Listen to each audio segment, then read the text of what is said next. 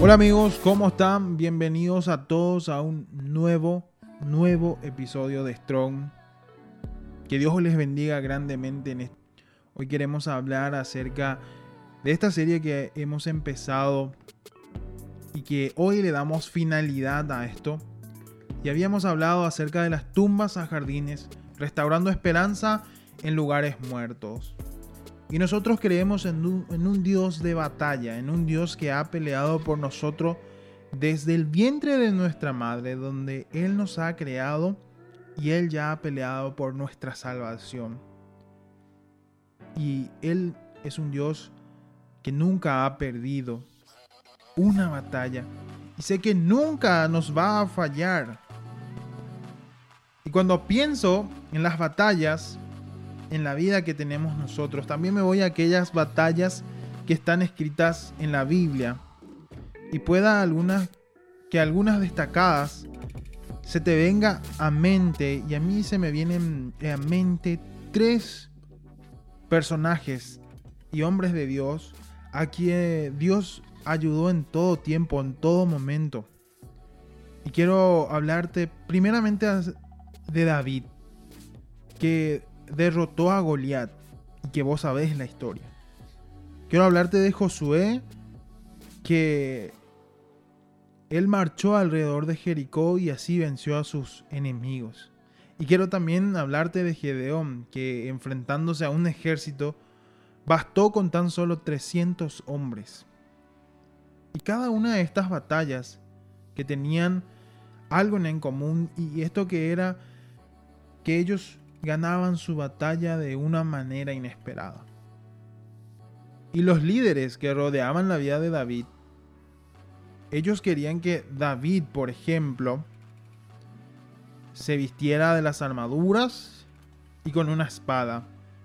Pero había un llamado. Dios había llamado el corazón de David y le había dicho que recogiera cinco piedras lisas.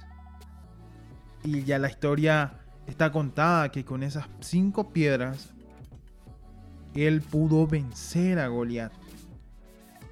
¿Qué quería el pueblo? Quería que David se vistiera de una forma increíble para enfrentarse a este gigante. Pero David hizo la voluntad de Jehová. Hizo la voluntad de Dios.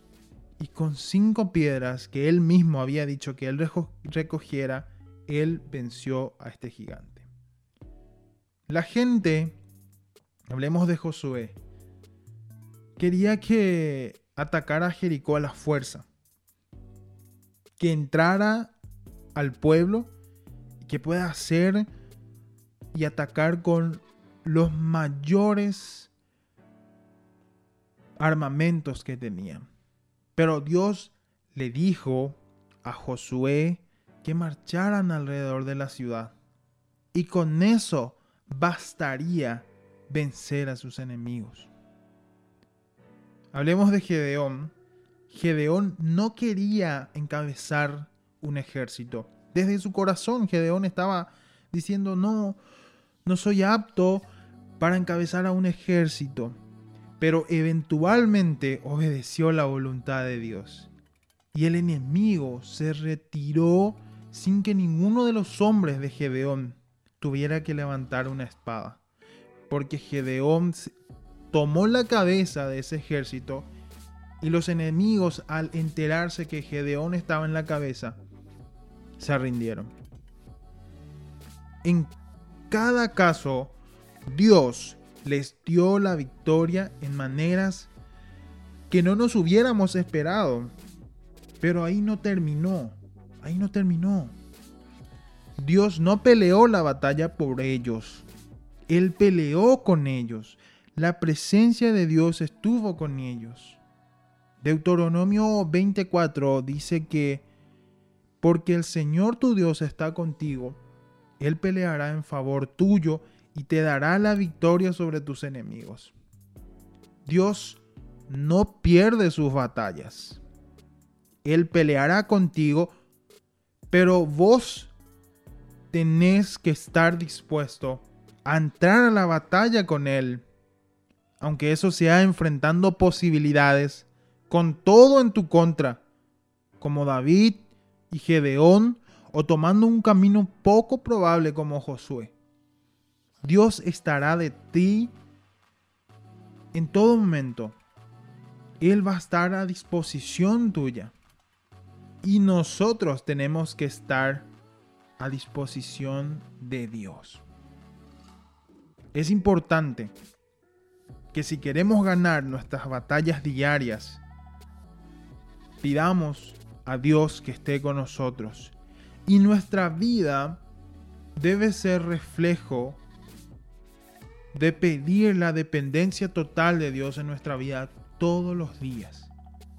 Pedirle que Él tome el control de, nuestro, de nuestra mente y de ver cada situación que quizás nos desvíe de la voluntad de Él, que Él pueda tomar eso, porque el enemigo está constantemente haciendo artimañas, está creando estrategias para que nosotros como hijos de Dios no podamos confiar en Él, no podamos tener fe en Él, sino que Él siempre está buscando poner obstáculos a nuestra vida.